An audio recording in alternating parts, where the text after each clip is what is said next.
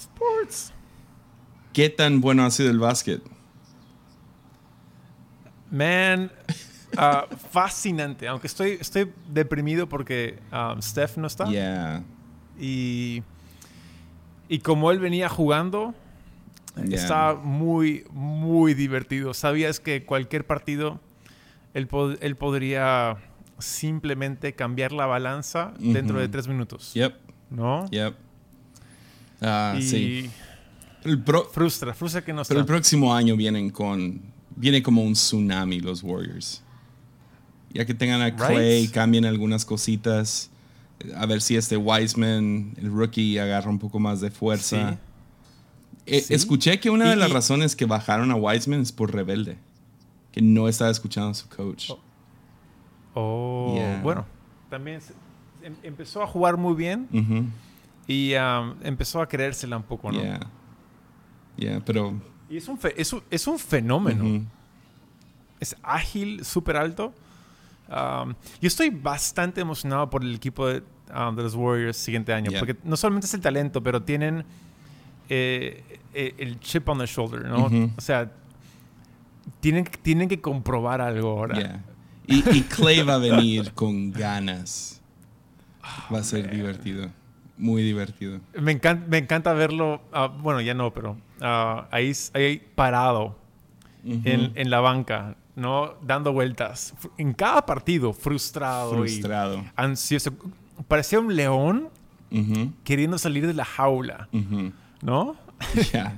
Oh, man. Muy bueno, muy bueno. Pero, o sea, a pesar de que no tenemos a los Warriors, los Grizzlies han sido súper divertidos. Man, honestamente, Morant me, me- me ha impresionado porque ah, ah, siempre ha jugado, ha jugado bien su, su energía, ¿no? Pero acá en los playoffs, esta, esta serie ha tomado cargo. Yeah. Pues aún el, el último ¿No? juego de los Warriors, donde los sacaron, y luego ahora Sí. estos últimos dos juegos, estaba, tres, a cuatro puntos de romper el récord de la historia de- del básquet con más puntos en dos partidos, en sus dos primeros partidos. Súper loco. una barbaridad. Yeah. No, a, a mí me gustó el ejemplo, tú, tú lo dijiste, creo, como que Morant es el nuevo Russ, Yeah. ¿no? Yeah. Y, y es verdad, Sí. lo veo, lo, lo veo hasta más fino que Russ. Sí, pero la verdad sí. Misma energía. Pues ve- veamos cómo envejece, envejece, porque ese fue el problema de Russ. Al principio todo el mundo estaba hablando bien de él, pero fue, fue después de cometer varias tonterías, especialmente él dejando que Clay Thompson metiera 15, 15 triples en un partido. Eso fue parte culpa de Westbrook. Entonces, Clay es increíble, pero también fue que Westbrook la regó demasiado. Ah, it's funny, muy bueno. Estoy, estoy um, emocionado por, ah, bueno, no emocionado, fascinado con los Nets. Creo que um, todavía no hemos visto a, a la totalidad su potencial y estoy interesado en ver si van a caer o no. Um, estoy fascinado con los Knicks. Yeah. Súper chido. Ese es, mi, ese, es, ese es mi caballo oscuro para los playoffs, Yeah, ¿no? yeah. Especialmente, o sea, Randall fue horrible en el primer partido. Fue más, estuvo más o menos en este. Si él agarra la fuerza que tenía en la temporada, oh man, sí, sí, se, sí se la Sí. podían robar. Sí. Yeah. Porque también tienen um, otro que tiene algo, que- algo que probar es, es D-Rose, ¿no? Sí. Fue la cara de la NBA por años y todo lo que él ha vivido, ha sufrido. Y ahora él está con la chance, ¿no? De hacer algo fantástico. Y um, sería la mejor manera de acabar una carrera. Yeah. Sería una película, Sí. ¿no? Y, y luego los Knicks teniendo por años de que son la burla de, de- de la NBA y que no se pueden acomodar y ahora que estén en los playoffs y que estén ganando, Man. ah, los, los fans son tan divertidos. estaba lleno, el Madison estaba lleno. Right? Yeah. Y, y son otro equipo que tiene mucho potencial para el próximo año. parece que van a intentar conseguir a Zion. Por lo menos es lo que he visto. Eso no escuché. Yeah. Y Zion, Zion desde el principio ha dicho que, que quiere jugar para los Knicks. Y Wow. creo que el próximo año ya hay posibilidad de poder cambiar por él. Y los Knicks tienen un montón de draft picks y diferentes cosas que pueden tirarle a New Orleans si ellos no están contentos con su con tener a Zion. Que se me haría raro. O sea, no sé por qué alguien quisiera entregar a, a Zion. Pero yeah, siento que New Orleans ha tomado muy malas decisiones ah, con, con contratación. Entonces, viene y caen otra vez. Wow.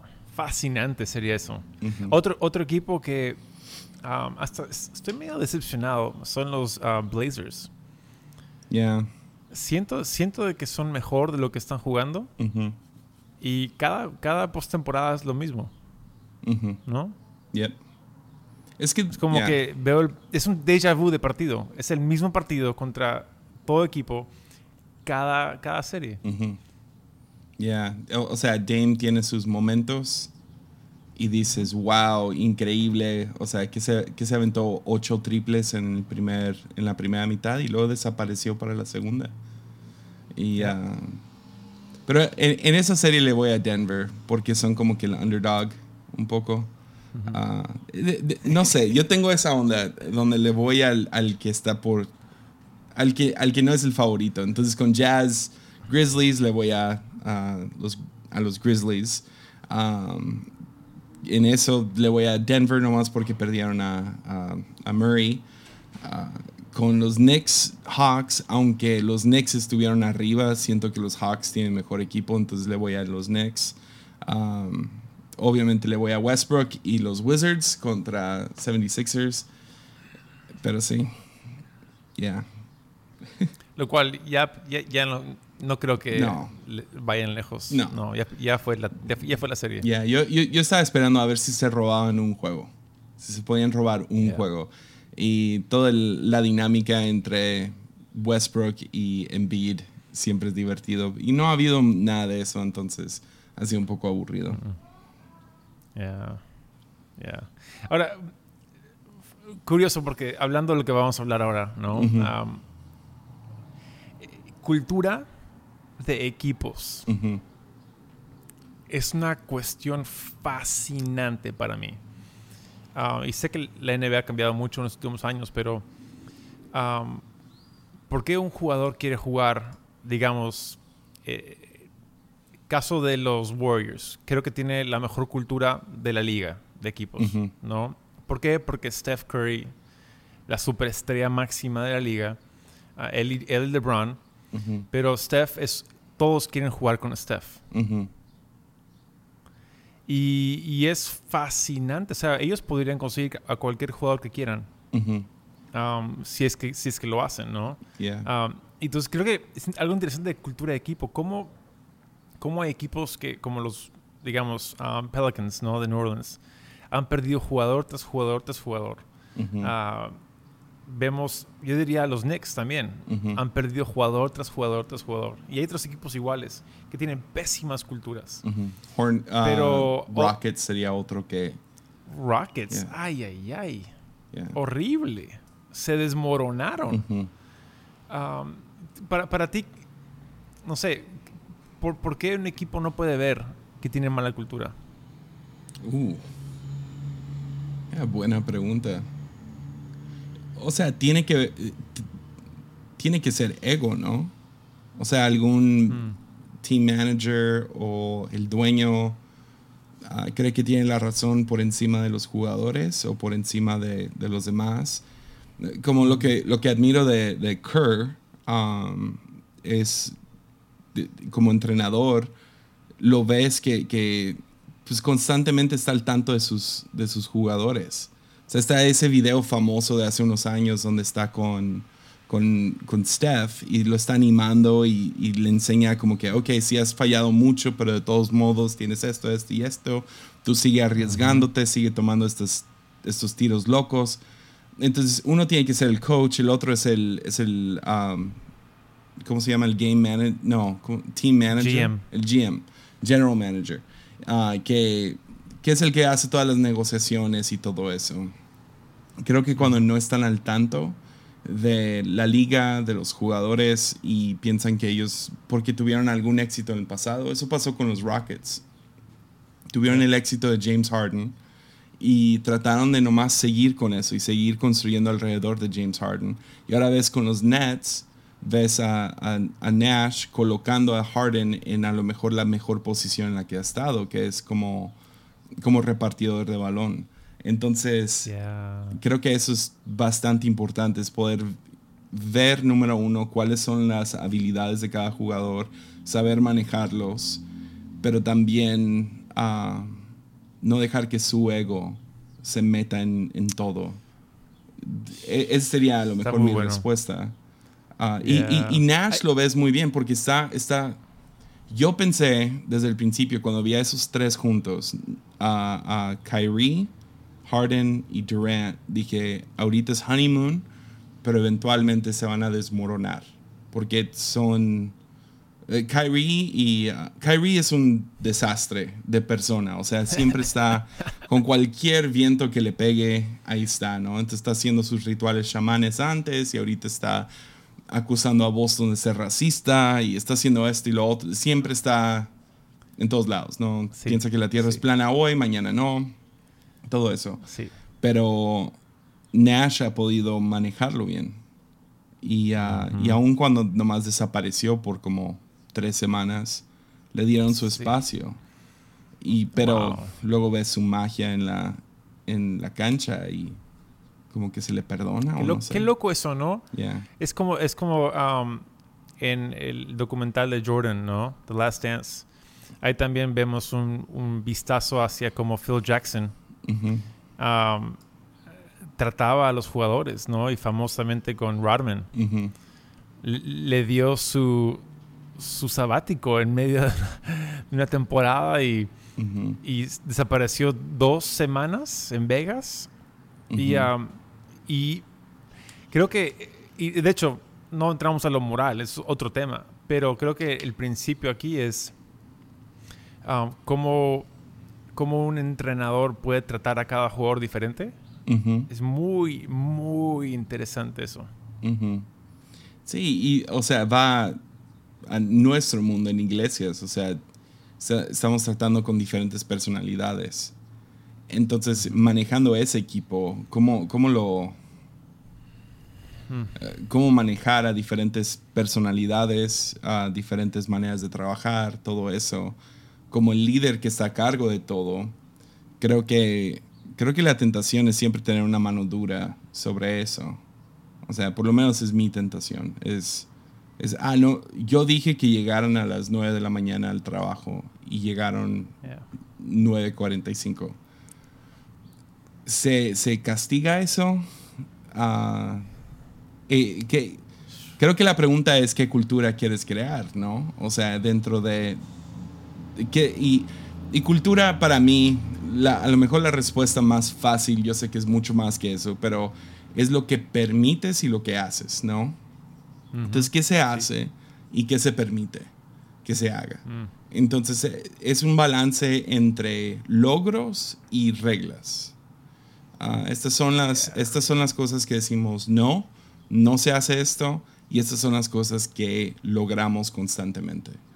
Ah, mm. Entonces, si tomaras el ejemplo de un, equipo de básquet, ¿cuál serían las...? Porque tampoco quieres nomás, ok, hagan lo que quieran, porque un coach no puede hacer eso, te van a despedir. Ah, si no hay guía, si no hay así lo otro. Entonces, no sé cómo lo manejaría Nash trabajando con un Kyrie. Estoy tratando de pensar en otros ejemplos, pero pero Russell Westbrook es otro, que es como un animal sobre, o sea, va a hacer lo que él quiere hacer. Entonces, ¿cómo manejas a, un, a uno de estos como personas más salvajes, ¿no? Que a lo mejor en nuestro contexto serían artistas, ah, los creativos. Sí, para, para mí ah, es muy, muy interesante. De nuevo deporte, ¿no? Ahora hay un caso que está sonando muy fuerte en Estados Unidos sobre... Aaron Rodgers, ¿no? Un jugador de la NFL, un quarterback. Um, famosísimo, 16 temporadas para los Packers. los empacadores uh, de Green Bay, y acaba de decir ya no quiero estar. Y um, él ha, dicho, no son la gente, no son el coach, sino es la cultura. Yo me voy por la cultura, no me gusta la cultura. Mm. No tienen a la gente primero. Y, me, me, choca bastante, um, porque creo que Aaron Rodgers es once in a lifetime, ¿no? Fue el MVP de la temporada pasada. Y creo que um, gente extraordinaria, gente, um, gente mágica, ¿no? Gente que hacen cosas geniales. Um, son, son no, no, requieren tratamiento especial, porque tampoco no quieres crear una cultura de que él es especial y el otro no es, pero sí requieren un tratamiento diferente. Yeah.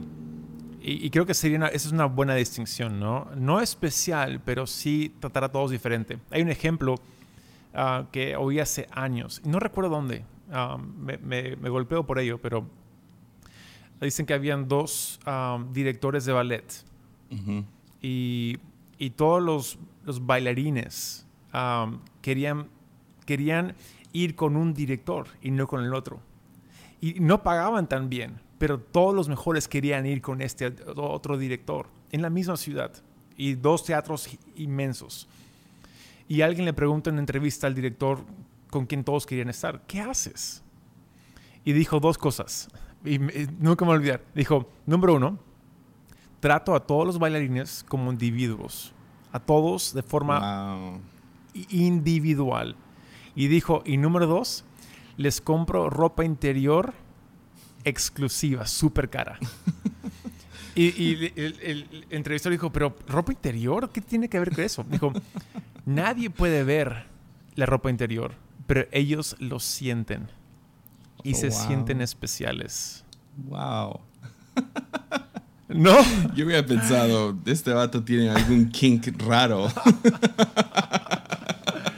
Alucina, pero es tan curioso porque creo que al final del día ya no es, el dinero es importante, sí, pero al final del día, estas personas multimillonarias, de, artistas, de, gente que hace deporte, atletas, ya no es el dinero, sino ya son cosas, ¿cómo me tratas? ¿no? ¿Soy tu, tu, vaca lechera? o, o, soy alguien que, que realmente tú amas si quieres? Y creo que en la iglesia eso es aplica mucho.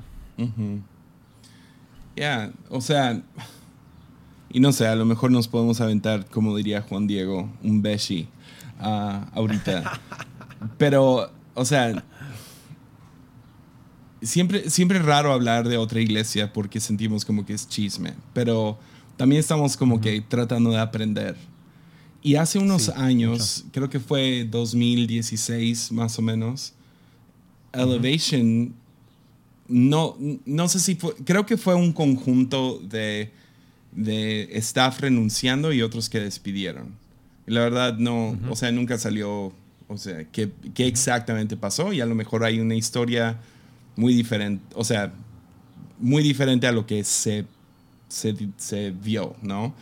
Pero de la nada, Elevation, en como un periodo de como dos, tres meses, perdieron a todo su, su staff en video y varios diseñadores y músicos, incluyendo a Mac Brock, ¿no? Y era, fue muy interesante porque como, ok, ¿qué van a hacer ahora? Y uh, Jared Hogan fue el que más me pesó a mí, fue alguien que admiraba mucho, que trabajaba en ese staff, era el, el director de, de, video. Y era, era obvio desde que lo veías que era alguien ajeno a Elevation. Sin embargo, producía cosas increíbles para ellos. O sea, sus, sus cortos, sus, sus, series, sus... O sea, cada, cada Pascua, que es muy grande en Estados Unidos, hacían como que una... Tuvieron 3D Easter, donde hicieron todo en 3D, y luego hicieron ah, la película de Abraham, como que un mini short film de Abraham, que fue muy emotivo, muy bueno. Y luego tuvieron increíbles videos como la de Grace, que nomás fue un audiovisual, pero fue impactante. Y, y desde entonces ah, no ha habido como que esta ola de Solomon Light, Lightums y ah, Jared Hogans y Junior Hernández y ah, los que trabajaban para Music Bed y, y, todos como que desaparecieron del mapa. Y todavía sigo el podcast de Jared Hogan, lo escucho de vez en cuando. y no lo... Ha sacado como que un corto desde entonces.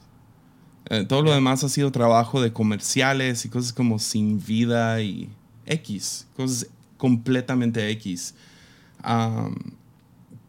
pero Elevation sigue sacando buen producto. Ah, o sea, ¿es, es pasable. Bueno, sí, sí, sacan buen producto. No es, pero no es, no es al nivel de que era con Jared, que era un nivel trascendental.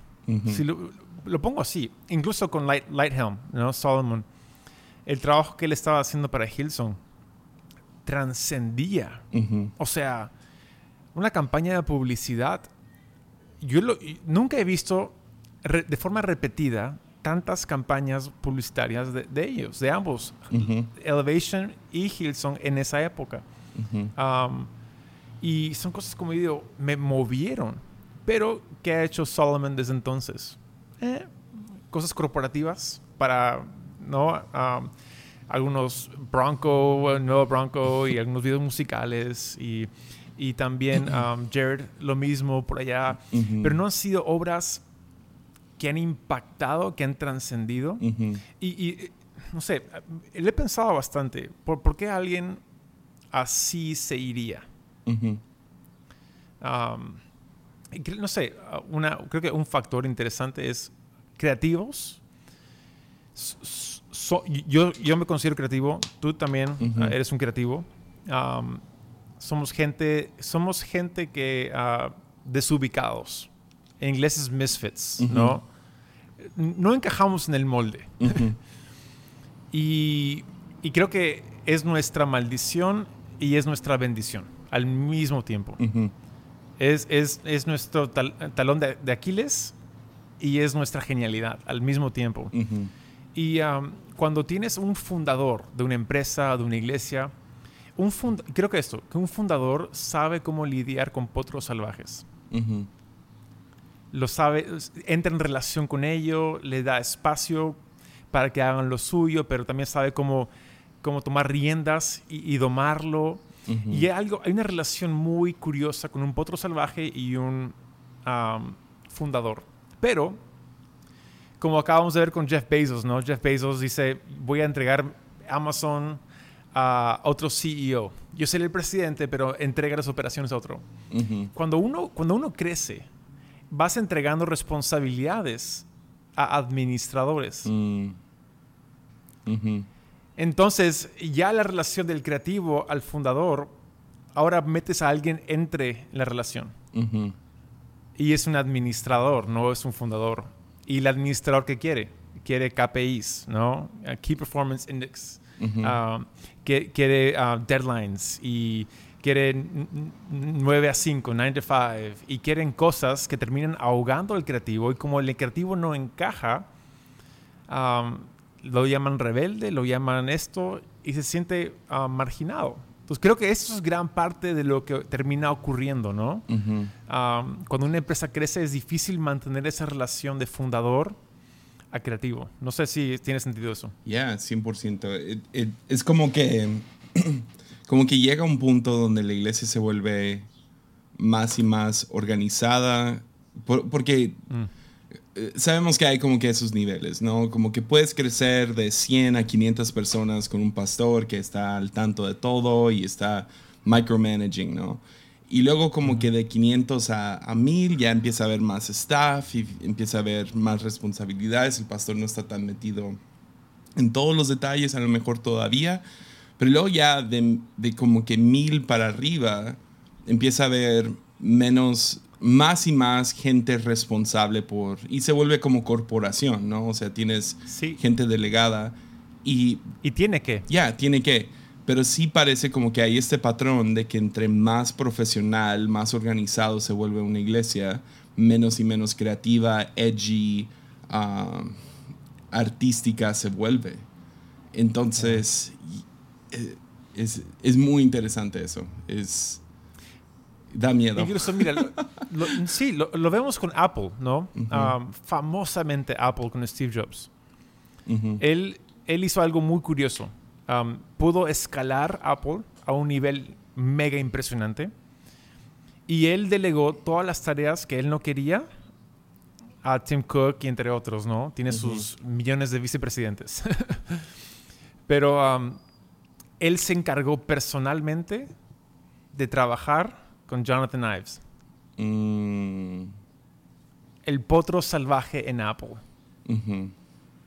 Y él estaba en, el, dicen, ¿no? Eh, eh, en el, en el libro, la biografía de Isaacson, que él estaba constantemente en el lugar de Research and Development probando cosas, um, tocando cosas, discutiendo con Jonathan Ives. Tenían máquinas de expreso ahí, super pro para hacer café y nunca salir. Y, y de ahí, se, obviamente, fallece. Tim Cook es el, es el, presidente, un genio administrativo.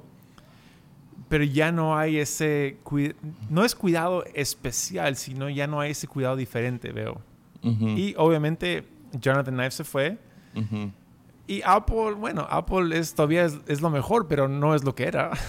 Ni cerca. Sí, o sea, está el meme de cada, cada año que sacan un nuevo teléfono, es como que, ah, le agregaron otra cámara. Y ya, es como... O sea, ellos sacan que, ah, es el más rápido que ha habido, pero no hay como que una innovación que dices, wow. O sea, desde el... Sé que el, el, el Apple Watch vino con Tim Cook. No, con Jonathan Ives. Sí. Pero era Tim Cook ya, el que estaba al frente. Um, sí, sí, sí. Porque tenían el, tenían el pipeline de como 5 o 6 años, creo, ya establecido antes. Entonces, como podrías ver, como que, ah, ok, soy el nuevo, tenemos que sacar algo innovador. Y sacan eso y luego como que desde el Apple Watch no ha habido como que una cosa nueva que digas revolucionaria y lo que sea. Y sé que hay gente aquí escuchando que son súper PC, Android, lo que sea, y están diciendo, no, es que las innovaciones están acá, y es, es cierto. Es, es cierto, sí, 100%. Y, uh, no, entonces, ah, para mí es algo muy interesante en cuestión de, olvídate de marcas y todo eso, pero más que nada cultura de, de, de el trabajo interpersonal con un, con un líder, un jefe, un fundador, uh, un administrador, con gente brillante y cada persona brillante tiene, tiene su bagaje, tiene, tiene sus maletas que vienen, vienen con él o ella sí o sí. Y estorban y um, son fastidiosos. Y tienes, o sea, tienes que lidiar con eso. Yeah. y creo que creo que uno podría fácilmente descartar eso como que, ah, ya es demasiada carga. ¿Sabes qué? Out of here chao, mejor no. Pero creo que tú y yo compartimos este, esta idea de que sí hay mucha carga y lo odio 90% de las veces, pero ese 10% es tan especial. Es como con un hijo, ¿no? Uh, O sea, 90% de tener hijos es horrible.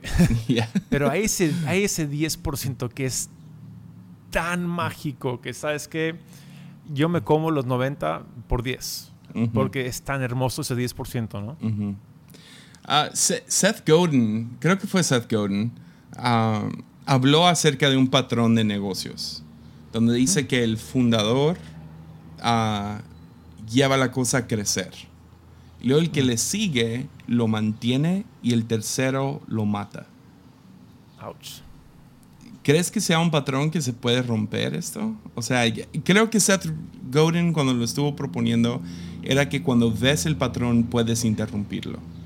Pero que si las cosas se dan naturalmente, y eso tiene sentido con lo que estamos hablando, ¿no? O sea, entra un, fundador, es como estos creativos, los edgy, los que están, eh, tienen ciertas libertades y lo que sea, pero, y tienen esa relación con el fundador y luego entran gente que no tienen tanto, no sé, ah, no tienen la paciencia o, se sienten preocupados de perder todo, entonces lo mantienen ya no tienen el, el, sí, el cuidado como, como, como Steve Jobs entrando con Ives, lo que sea. Um, y luego el tercero entra y, y es como que, let's blow it up, hay que explotarlo todo. Y lo ves con equipos, ¿no? De, de la NBA, volviendo a eso, ves ese patrón y uh, como que, ok, uno lo lleva hasta arriba, luego lo mantienen, luego, o sea, es un término clásico, ¿no? Entre equipos de la NBA que tienen que llegar a un punto y es lo que está haciendo Rockets ahorita. Están blowing it up, explotándolo. empecemos de nuevo. Y, um, y, luego tienes como los Clippers que cambian de dueño o, cambian de GM o cambian de todo el staff, uh, diferentes cosas así. Um, ya me pregunto si se puede. Es muy interesante eso. Um, yo, yo, estoy apostando de que sí se puede. Ojalá sí. y ya es, creo que um, tú y yo somos hijos, ¿no? Y hijos del fundador, hijos del pastor, y estamos bien metidos en el, en el día a día de la iglesia y entre otras cosas. Um, hemos conversado de esto un montón de veces, um, donde sea que estemos, pero creo que el labor nuestro ha sido entender el corazón de nuestros padres y aterrizarlo en corazones de los demás, ¿no? Y ese es mi trabajo número uno, yo diría, si podría ponerme un, título. pero he entendido de que ya Camino de Vida es, hasta un tamaño de que yo solo no puedo hacer eso. Entonces, tienen que haber más hijos de la casa mm. tomando el corazón de sus pastores, padres espirituales, entendiéndolo, convirtiéndolo en su corazón y haciendo que eso aterrice en corazones de los demás. Por eso es un... Eso demora mucho tiempo. Porque hay, hay, hay, hay, prueba, hay errores, hay, hay fracasos, hay lamento, hay dolor. Ah, y uno podría fácilmente frustrarse con ese dolor y sobrecorregir. Y terminamos, en vez de, aterrizando la misma gracia que yo recibí de mis padres a otros, yo podría cortarla, decir, ¿sabes qué? Con mi impaciencia. No, basta, hasta aquí nomás. entonces, no sé, es, es, es difícil. Ya. Ya, o sea, viendo esto de, de Elevation, es, es interesante porque yo pensé que la alabanza iba a tomar un gran golpe. No lo sentí en la alabanza. La alabanza, ah, cada año siento que sus nuevos álbumes son mejor. Pero también pienso, pues aunque, aunque salió Mac Brock, el verdadero que está detrás del corazón de la alabanza es Furtick. Es Furtick mismo. Entonces, obviamente ahí no lo iban a... O sea, ahora ya viendo en retrospectiva, dices, oh, ok, ya, obviamente no lo iban a perder. la mayoría de las mejores canciones son Furtick, las escribe.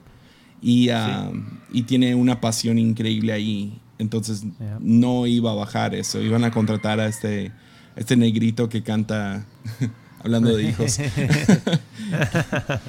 que canta como un ángel, ¿no? Y, diferentes personas y empujaron a los que tenían hacia adelante. Sí pasaron un, un, periodo un poco raro ahí, pero, o sea, han sacado The Blessing, este último álbum que sacaron Old Church Basements, Old Church Basement, Dios mío. Y, uh, pero lo, lo, mantuvieron, pero sí, sí siento que, que eso de video y diseño uh, se ha vuelto más CNN. Típico. es como. Sí, típico. Sí, es como, ah, se ve bonito, pero no tiene ese, no sé, punch que tenía antes. Entonces, ya, ah, hablamos de fantasmas todo el tiempo. Mm. de, de, que volteamos a, no sé, fue, lo tengo tatuado, ah, pero fue, ah, fue hace unos años que vi vi la vida de, una persona muy cercana un hijo de pastor, ah, crecimos y, o sea, es unas comparaciones inevitables, ¿no? Donde ves su vida y uh, nadie lo conoce en Latinoamérica, es alguien de Estados Unidos y, y ya ahorita tiene un ministerio y va bien. Pero pasó por una temporada muy fea que todavía sigue, que básicamente deshonró a su padre bastante feo. Sí estuvo muy feo toda la cosa. O sea, el padre no fue bueno tampoco. pero me acuerdo mirándolo y pensando en Scrooge, en la historia de Scrooge, que lo visitan tres fantasmas del pasado, presente y futuro. Y él tiene, no sé, unos 10 años más que yo, a lo mejor 8. Y me acuerdo viendo y no sé, en mi juventud mirándolo con como, wow, yo quiero ser así, yo quiero ser así. Y de la nada hubo este, como esta curva en su vida. Dije, ya, no quiero eso. Y he podido ver como fantasma del futuro en Scrooge, como si sigo esos pasos, mira dónde lleva. Y ahora lo veo, sí está ministrando en su propia iglesia, está creciendo la cosa. sin embargo, no le veo mucho, mucho potencial me da mucho miedo diferentes cosas que está predicando ahorita y sé cómo está su relación con su padre. Su padre no ha visto a los hijos, o sea, a los nietos, ah, desde hace 10 años. Cosas así que dices, yo no quiero esta vida. Entonces, a, veces puedes mirar ministerios y decir, ya, no, no, ya, no sé, veo Elevation obviamente hay cosas increíbles que admirar. Ah, y no sé qué tan inevitable es si tu iglesia sigue creciendo y sigue portándose más y más profesional, de que, ok, pues va a haber, va a haber sacrificios y ni modo, eso va a pasar, van a perder su edge. Um, pero también me da como que ya no, no quiero hacer eso. Um, yo creo me encanta la imagen de fantasmas, porque uno sí puede aprender de otras experiencias. Y creo que eso es un arte, aprender a, observar y decir, ya veo eso, estoy en el mismo camino, sabes que me salto a otro, a otro camino. Y lo que, lo que yo creo que a la conversa lo que vamos es, sí creemos, yo, yo sí creo con todo mi corazón que hay otro camino. Hay un camino de convivencia, Ah, convivencia es una palabra que me fascina porque requiere ceder el uno al otro. y, el ceder mutuo logra, es o sea, lo vemos con, ¿no? Uno sus mil, dos sus diez mil, ¿no? Y, y, entonces al final del día, ¿qué es lo que uno quiere lograr? Ah, ahora, siendo, siendo más, creo, que hemos sido un poco injustos, ¿no? Sí Elevation, sí Hillsong, todo eso y, y Monstruo. Dos iglesias que son las que, de las que más admiro el mundo. Pero también son los creativos mismos. Mm. que yo tengo que también entender, yo voy a ceder quizás a unas nuevas normas que me están poniendo, que no me gustan, cosas han cambiado, no es como era hace 10 años. Pero sabes que yo quiero seguir creando cosas significativas. Quizás no voy a ser el siguiente Steven Spielberg o J.J. Abrams, um, lo cual probablemente no, no lo serías igual. Pero quizás significancia no es un, un, Oscar o un, Grammy, quizás significancia es um, como Joe Houston. Tú, lo, tú, tú, recuerdo hace años, tú me texteaste una noche y tú me dijiste la cosa más chistosa y, y de verdad, lo pensé después y dije, tiene toda la razón. Joel Houston probablemente es el cristiano más influente del mundo. Yep, lo creo, 100%. Es, es el, eh, y lo curioso es que es el que menos se, se promueve, no se promueve no, no, juega el juego como se debería jugar, como, como se juega artimañas y técnicas. su apariencia es súper sucio, descuidado, es un hippie el brother. pero porque él decidió, ¿sabes que Yo me voy a quedar en este rol, aunque yo podría salir y, y ser el siguiente um, quien sea, yo me voy a quedar aquí. Y él es una imagen, un ejemplo muy diferente a otros líderes de alabanzas en el mundo. Pues tienes, tienes uh, ¿cómo se llama? Maddie Sampson. Matt Marty Sampson. Marty Sampson. Que tienes los dos como contraste. Uno oh, se va, se revela contra, contra la organización, dice, no, no me gusta esto, yo voy a ir a hacer mi propia cosa. Saca que un álbum muy X. Y, uh, y era, o sea, en mi opinión, en, en Unidos Permanecemos, dude, o sea, por encima de Joel, por mucho. O sea, era, era sus canciones, lo que él canta, su voz, el espíritu detrás. Si él hubiera seguido ahí, yo no entiendo todas las cosas que pasaron. Ah, le doy el beneficio de la duda más a Hilson que a, que a, que a Marty por dónde terminó. Y ahora ves como que ¿quién eres? O sea, ya, ni, ya, ya se declaró que ya eres cristiano y que sabe qué y esto y lo otro. Es completamente o sea, ya es, o sea, perdió toda esa influencia por querer mm. obtener más influencia. Que es una de esas fantasmas, uno de esos fantasmas, ¿no? Que por desprenderse de la organización, o sea, ya no sé. Y Joel, o sea, yo sí creo que es el pastor, e, es, es el cristiano más influyente en el mundo ahorita. Y la razón es porque todos cantamos sus canciones. O sea, lo que él hace a solas, con su celular o con, con su guitarra, lo cantamos cada domingo miles de iglesias.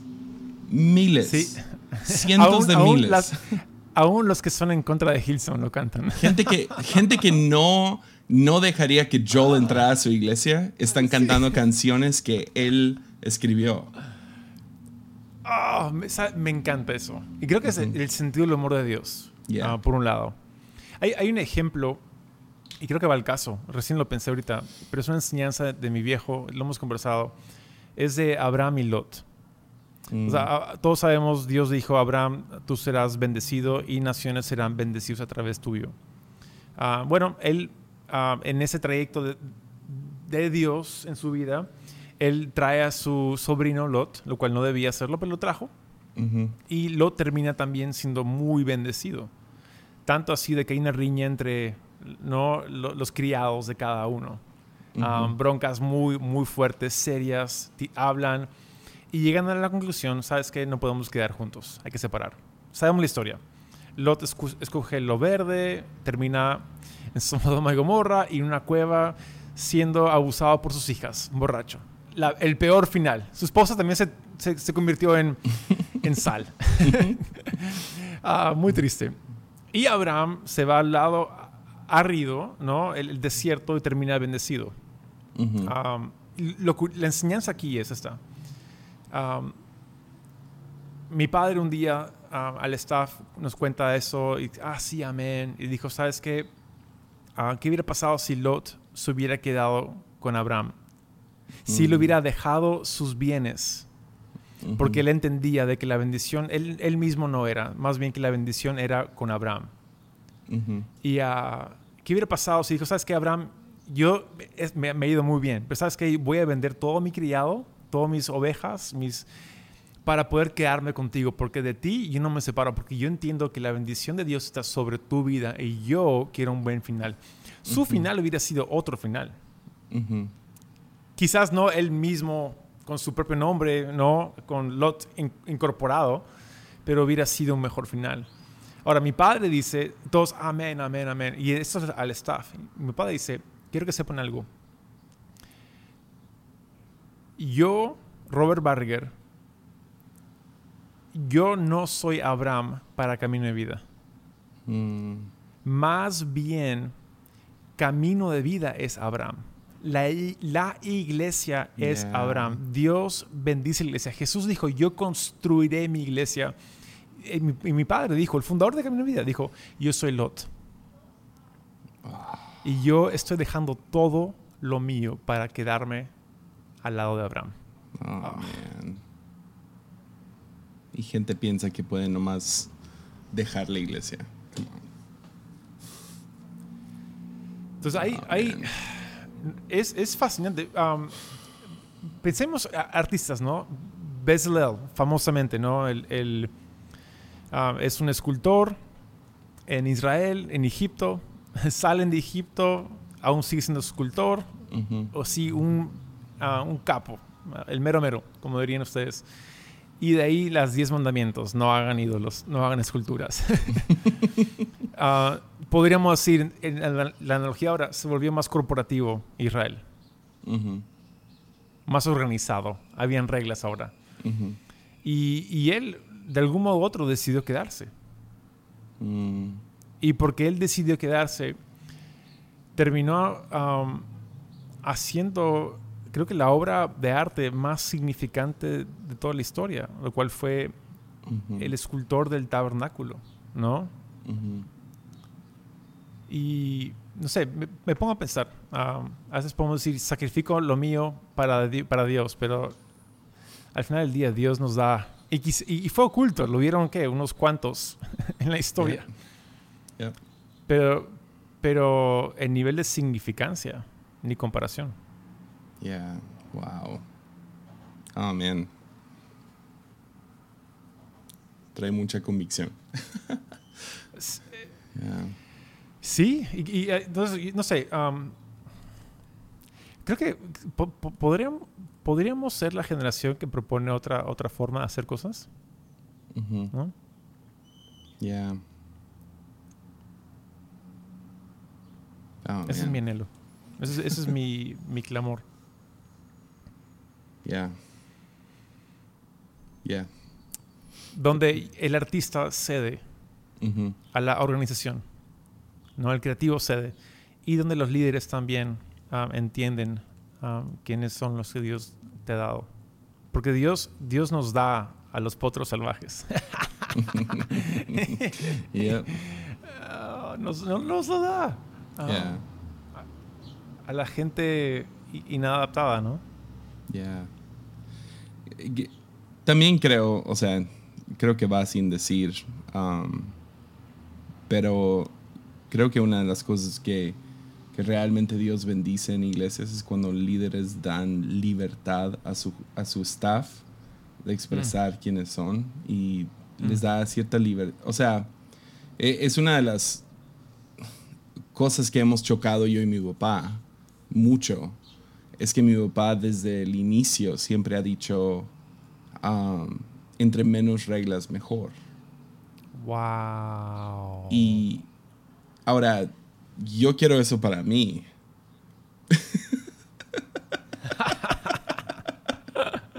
así es, así es. Pero veo otras de nuestras iglesias uh, fuera de Tepic y mi impulso es no, así no lo hacemos así, no, no lo hacemos aquí. Y ha sido una de esas cosas que en la pandemia, uh, o sea, ha habido muchas cosas buenas en la pandemia que Dios ha lidiado con mi corazón. Y una de las más fuertes fue eso, fue soltar lo que la iglesia de las varas y en bucerías y uh, al principio fue como que esta es la oportunidad de ser mm. más uniformes.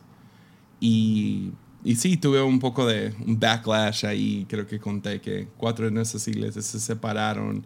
Um, pero empezamos a ver simplemente por cómo la pandemia se estaba moviendo en México, que era diferente en cada estado, que cada, que cada iglesia necesitaba la libertad de poder tomar las decisiones, aun si no eran decisiones con las que yo concordaba. Mm. Y que hagan lo que Dios los está llamando a hacer o lo que ellos vean que es lo que es prudente. este famoso, ya es, se está haciendo más y más famoso, el marino, uh, el marine que escribió Jocko Willix. No sé si has leído cosas de él. Uh, Súper famoso ahorita. Tiene, tiene un libro que se llama Extreme Responsibility. Sí, sí, sí, sí. El, que, el que corre sin parar, ¿no? Y ah. camina. Ah, es otro, es otro no, no, no. tipo stamina, ya, ya. No, ese es ah, un marine que, o sea, tiene historias súper locas y un grandote, un gorila de persona. Ah, ya. Jaco. Yeah. Uh, Jocko, um, lo escuché en una entrevista. No, no lo sigo mucho, uh, pero sí me gustó mucho en una entrevista que empieza a hablar acerca de la organización del, de los Marines. Y la verdad no sé mucho, pero empieza a decir que tienen sus generales, capitanes, lo que sea. Tienen como que sus líderes, sus higher-ups, ¿no? Y entre, entre más estén en la misión, más autoridad tienen los que tienen las botas sobre la tierra. Entonces tienen todo un plan, pero hasta que ya sus botas tocan la tierra, tienen la libertad de hacer lo que, lo que sienten en el momento hacer. Oh, Entonces, cuando no están ahí, tienen, y, tú sabes cómo funciona el ejército, o sea, hay un claro orden de autoridad, ¿no? Y no, no puedes romper protocolo de autoridad. Porque literal podrías o sea, no matar, no nomás matarte a ti, matar a tu equipo. Sin embargo, como hay una clara, clara autoridad, pero también hay esa libertad de que, ok, pero cuando llegan, si ven que las cosas están mal, si ven que es mejor ir a la, derecha que a la izquierda, les dan esa libertad y, y autoridad, denle. Entonces, Ah, eso, eso, cuando escuché eso fue como Dios hablándome, porque literal fue justo ahí en ese tiempo y cuando escuché eso fue, oh man, tengo que agarrarme del corazón de mi padre, que es entre menos reglas mejor. Y mm. creo que, o sea, si, si fueras a tomar la, lo de lo que dice Jaco, lo aplicas a las mejores iglesias y ves el corazón de la autoridad de, de los que están arriba, Ah, definitivamente se impregna hacia abajo. Ok, yo hago esto y no permito esto en mi vida y no lo permito en los que están cerca de mí. Sin embargo, ves Hillsong y es increíble la, la, libertad que le dan como a Chris Méndez. O sea, que, que, ok, no, no le están diciendo desde allá en Sydney, ok, ahora sigue México, ahora sigue Ecuador. o sea, no, no funciona así. Uh, sabemos la historia de, Monterrey, fue tan de Dios cómo se acomodaron las cosas. Y fue, parecía impulsivo, pero sabes que tiene el corazón de su pastor, Chris. Mm. Entonces, las cosas se unen, le dan la libertad, ok, dale. Um, y me encanta eso de Hillsong. Uh, sé que Elevation tiene eso, sé que, las, sé que ustedes en Camino de Vida tienen eso. Y, um, pero sí, tiene que haber libertad. Es, y, eh, para mí, eso aplicándolo a nuestros artistas, que sí son, son unos salvajes. La verdad, sí. Amo, amo a Frank con todo mi corazón, es una de las personas, de mis personas favoritas, pero sí, es un salvaje. O sea, hay cosas que, oh man, come on. y quiero jalarle la oreja todo el tiempo. Pero, oh, y fue, eso fue justo, de la pandemia, justo antes de la pandemia. Me acuerdo que te mandamos el diseño de nuestro, en nuestra conferencia, hizo algo tribal. Que yo estaba como, neta, nos vamos a ir con tipo tatuaje tribal. Y yo, no, obvio no, no puede ser. O sea, todo en mi corazón era, no, es como que la broma, ¿no? Que tienes un tatuaje tribal o lo que sea. Tipo con Cancún, ¿no? O sea, gringo en Cancún. y lo hizo con, esos, con ese tipo de diseños. Y o sea, hubo como que correcciones. Me acuerdo que hablé contigo mucho. Pero de todos modos era como que, oye, esta fue su visión, dale. Y luego poco a poco, me tomó tiempo, lo fui agarrando y dije, wow, qué increíble. Nunca salió a la luz porque tuvimos que cancelar nuestra conferencia por la pandemia. Pero quiero, quiero seguirle dando ese espacio a los artistas. Y, y mirando, eso fue el 2019, mirando atrás, lo que hizo Frankie eh, en ese diseño, esa campaña, ahorita, es, ahorita es tipo tendencia. Y, es, eso es lo loco. Um, volviendo al básquet, un buen ejemplo es, um, de nuevo, Warriors. Um, porque tenemos a, Steph Curry. que ya en retrospectiva decimos, wow, Steph Curry. Cambió el juego, ¿no? Pero cuando, cuando él empezó a jugar de la forma como él juega hoy era el entrenador Mark Jackson. Y famosamente Mark Jackson daba demasiada libertad. a los Mm. jugadores. Y Mark Jackson le dio permiso a Stephen Curry que lance de media cancha cuando le daba la gana. Porque creía en lo brillante que era Steph Curry. Cuando yo recuerdo la, la liga, cuando si alguien tiraba de media cancha, te, te ponían en la banca. Hey, siéntate, no seas salvaje. Hay reglas, hay, hay- hay una ofensiva que tenemos que jugar. Pero Mark Jackson le dio el espacio por tantos años de que ya desarrollan los Splash Brothers y ya cambiaron el juego. Ahora, lo curioso es que Mark Jackson no los podía llevar al siguiente nivel.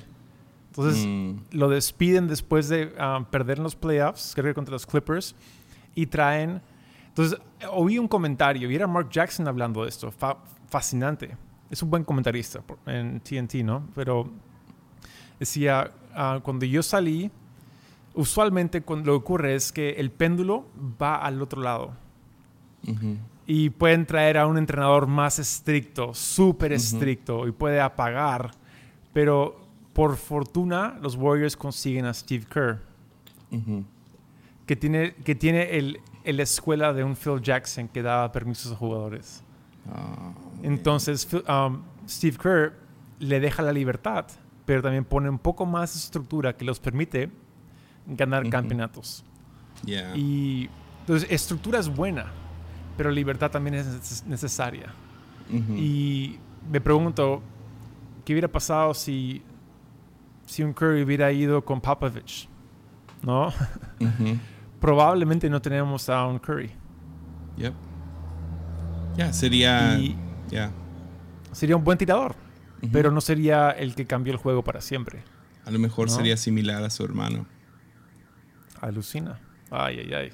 Entonces, ¿hay, hay, hay, hay riesgo en brillantes? Sí. Dios mío. Pero también hay una oportunidad para cambiar el, cambiar el mundo, literalmente. Cambiar el mundo. Ya, y wow. um, a eso apostamos, ¿no? Ya. O intentamos, por lo menos. Dios, Dios nos ayude. Dang. Pues llevamos 57 minutos. Y esto parecía más episodio de Armadillo que de lunes. Ay, ay, ay. Perdón.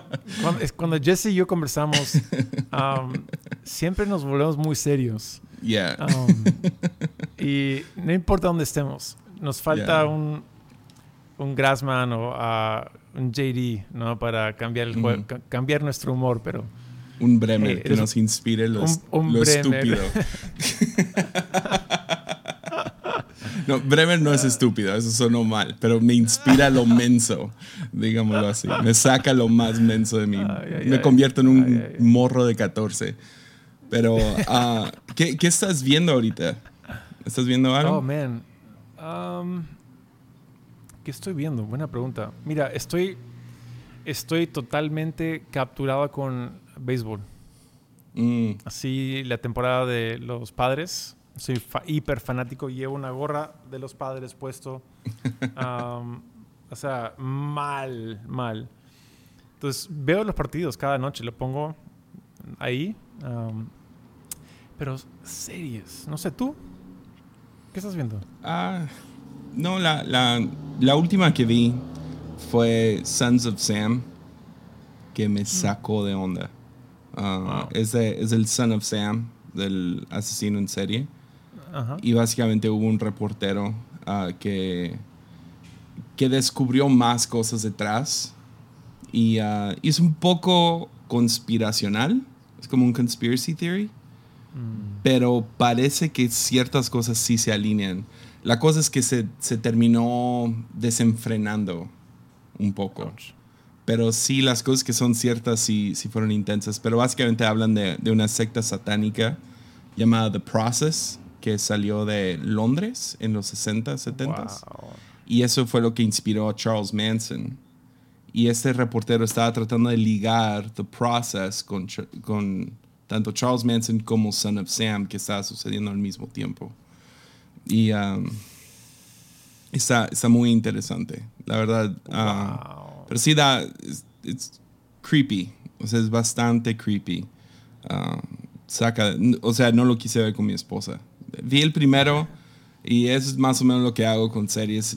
termino viendo el primer capítulo casi siempre dos veces porque si es bueno, ah, me siento con mi esposa, pero ese dije, no, no le va a gustar. Especialmente porque le sacó mucho de onda el, de, el del Night, Nightcrawler, no, ¿cómo era? Night, Night Stalker. Sí. sí. Que a mí me gustó, pero este fue más creepy que ese. Mm. Oh, man. Hablando, hablando de genialidades, o sea, Charles Manson era un genio. Pero, um, ¿qué hubiera pasado si hubiera sido bien guiado, no? En vez de mal guiado. Ya. Eh, eh, es una de esas personas, quiero estudiarlo un poco más, porque sé que hay mucho, mucho más detrás de nomás la, la, familia, ¿no? El, Su grupo de gente. Um, cosas con, las, con el CIA, cosas con, o sea, ya, hay, hay, teorías alrededor de Charles Manson que son muy fascinantes. Mm. Son of Sam no, no es ni cerca de tan inteligente. El, el que me saca de onda, ah, ah, man, ¿cómo se llama? Hay otro asesino en serie que tiene un IQ de como 179. Dios mío. O sea, es uno de los IQs más grandes. Y um, uh, la serie este de... Ah, ¿Cómo se llama? Me estoy mordiendo la lengua aquí. Uh, David Fincher lo dirigió. ¿Raising a Serial Killer? ¿Algo así? No, no, no. David Fincher sacó una serie de Netflix basado ah. en cómo la FBI desarrolló sus estudios de asesinos en serie. Wow. y fueron con este hombre en la cárcel a estudiarlo a él y él terminó ayudándoles. O sea, se convirtió como que en el bueno, ¿no? Terminó ayudándoles a entender asesinos en serie. Wow. Está, muy buena la serie. Una, porque David Fincher está involucrado, entonces sabes que va, va a tener muy buena calidad. por otro lado, ah, la historia es fascinante. No sé, no sé qué ¿qué onda con serial killers? No sé por qué llaman tanto la atención. y dije en el lunes pasado, hablamos un poco de esto y dije, qué raro que en los 80s hubo un spike grande, había 800 asesinos en serie al mismo tiempo sucediendo en Estados Unidos durante los 80s. Y luego cae drásticamente. Entonces, como te preguntas, ¿qué, ¿qué, hubo ahí? Y luego dije, ah, no, no ha habido hoy en día. Y claro, justo cuando digo eso, agarraron uno aquí en México. Ah, en, lo están llamando el monstruo de Is, ¿cómo se llama? Itazapa. Ah, oh, man, alguien me va. no he tomado suficiente café hoy. Ah, Tizapán, creo. El monstruo de Tizapán. Es un señor de como 70 años de edad. Qué loco. Y están, están, ya entraron a su casa. Ah, lo, lo agarraron vinculado con una mujer y empezaron a encontrar un montón de videocaseteras. Y básicamente durante toda su vida adulta ha estado matando gente. Creo que le han oh. encontrado hasta ahorita 29 mujeres enterradas en su, en su casa. Dios mío. No, horrible, horrible. Y es una de esas ondas, ¿no? Que por más horrible, no sé por qué el morbo te sigue agarrando. a ti. a mí. Pero es lo que más se vende. Es cierto. es la razón que Netflix sigue sacando todas estas historias de, de gente que vivió hace 40 años y que fueron estos, o sea, no deberían de ser famosos, sin embargo lo son. Jeffrey Dahmer no debería de ser famoso. Entonces, ¿qué es? No sé.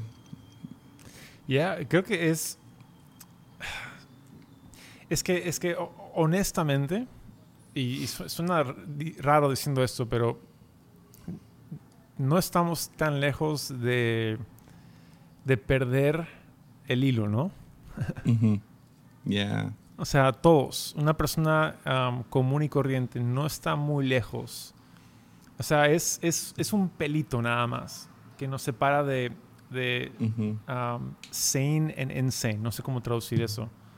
Ah, como que alguien que tiene la mente sana y alguien que perdió la mente. Y creo que a veces no lo admitimos, pero por eso lo sabemos interiormente, por eso decimos, wow, eso, eso podría ser yo, si me lo permito. Yeah. ¿No? Sí, es... Eh, y, saqué este episodio hace unos años en, en, Armadillo de por qué nos gustan las películas de terror. Y yo estoy convencido de que los espirituales como que nos topamos con algo más. Entonces hay algo dentro de nosotros que se topa con algo más y nuestra alma sabe que hay algo más. Entonces por eso nos interesan cuando estamos en Facebook o lo que sea y sale ese video de fantasmas son reales y, uh, y nos detenemos a ver, ¿no? Para ver que la mayoría del tiempo es falso o lo que sea y es claramente falso. Um, pero nos interesa, nos llama la atención porque como que nos da una ventana a otro mundo. Pero con asesinos en serie es diferente. Es un tipo de maldad y creo, creo que a lo mejor va vinculado porque si maldad tan pura funciona, o sea, existe, entonces bondad tan pura también puede existir. Ah, me gusta eso.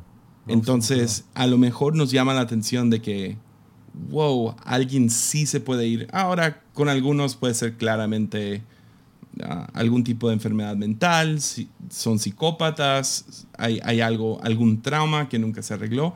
Pero sí, como tú dices, lo vemos y decimos, man, yo puedo, yo me podría o sea, me podría ir por ese camino. Y no sé, es como que ver, ver un espejo de alguien muy distinto a nosotros, pero al mismo tiempo podríamos ver el camino que nos llevaría ahí. pero al mismo tiempo, eh, ya, no, no sé, creo que hay algo más ahí. Lo voy a, lo voy a seguir masticando. y además estamos fascinado con historia, ¿no? O sea, historia es lo que es el pulso, pulso de la humanidad, es historia. Y creo que uh, hay, historias que nos, mueven, nos conmueven. La de Jesús mismo es, honestamente, en viéndolo sin ojos de nuestra fe, es una horrible historia. O sea, un inocente tratado de esa manera. Um, y, y, creo que es, es, lo fascinante que Dios mismo se inyectara en nuestra historia de esa manera. Um, porque sabe que es el pulso de cómo, cómo entendemos y cómo interpretamos y cómo aplicamos vida, ¿no? Um, muy, muy fascinante. Yeah. Sí, creo que también el elemento de al azar da mucho más miedo, ¿no? O, nos intriga más. Ah, por ejemplo, ayer ah, acabamos de instalar cámaras en nuestra iglesia, no teníamos por todo este tiempo, finalmente pusimos. Y ah, ayer quebraron el espejo de mi hermana, de su carro, y se estaciona justo afuera de la iglesia, ¿no? Y así de, man, o sea, ¿qué pasó aquí? ¿Fue un carro? ¿Qué pasó? Entonces fueron a ver a las cámaras. Fue un chico que iba caminando. O sea, se veía totalmente normal, tranquilo, traía su cubrebocas puesto. Pasa a un lado de la camioneta de mi hermana y de todas, todos los carros que había, no sabemos ni quién es ni nada.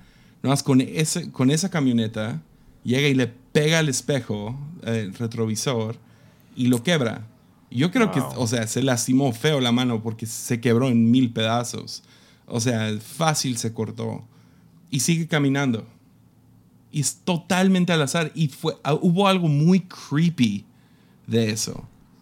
Como si hubiera sido un accidente o, no sé, ah, conocemos a la persona y está enojada con la iglesia. Al, no, fue un chico al azar se brincó todas las demás camionetas a ese. Y lo más seguro es que a lo mejor estaba teniendo un día malo, lo despidieron, la novia no le contestó, no sé, y sacó su frustración con ese espejo en específico. Pero es súper creepy el video de este chico nomás caminando y ¡pum! le pega esa. Y uh, ya, hay, algo, hay algo acerca del al azar también que, que creo que nos asusta. porque por ejemplo, creo que uno de los, una de las excusas más grandes para gente no tenerle miedo a COVID fue que descubrieron muy pronto que, ah, esto afecta a mayores y no a menores. Entonces, como que, oh, yo me acuerdo sentándome con, con, tu papá y yo diciendo, no, no me preocupa tanto porque no me afecta a mí. Y tu papá volteando, pero sí me afecta a mí. y uh, entonces sí, hay algo así donde cuando podría ser quien sea, que da un poco más de miedo. Yeah. Yeah, es, es, porque está fuera de nuestro control, ¿no? Pero sí.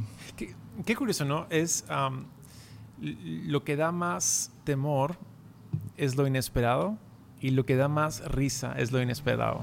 Mm, yeah. Yep. Muy interesante eso. Es lo que nos cautiva, es lo que nos atrae.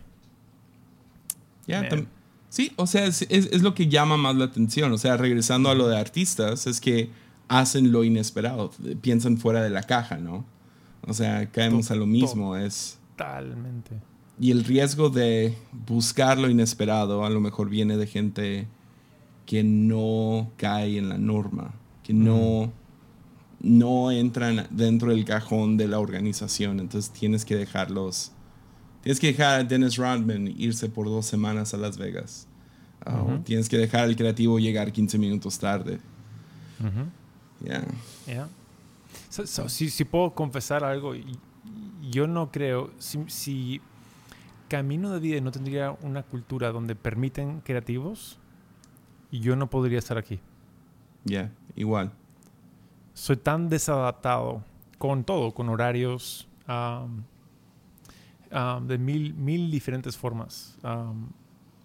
Todas las métricas de corporativas, yo, yo, yo, yo, no califico. y doy gracias a Dios que mis, mis padres, y no, no, lo hacen por mí, sino es la cultura de la iglesia. Hay, hay varios ahora desadaptados en mi vida. a varios y son, son brillantes. O sea, a un nivel, digo, ¿de dónde te fabricaron? Porque quiero clonarte. Um, y, es eso, ¿no? Entonces, um, muy, muy, muy interesante el tema de eso de lo inesperado. Nos incomoda y nos fascina. Uf. Pues yo creo que podemos terminar ahí. Una hora de 12, man. Come on. Come on.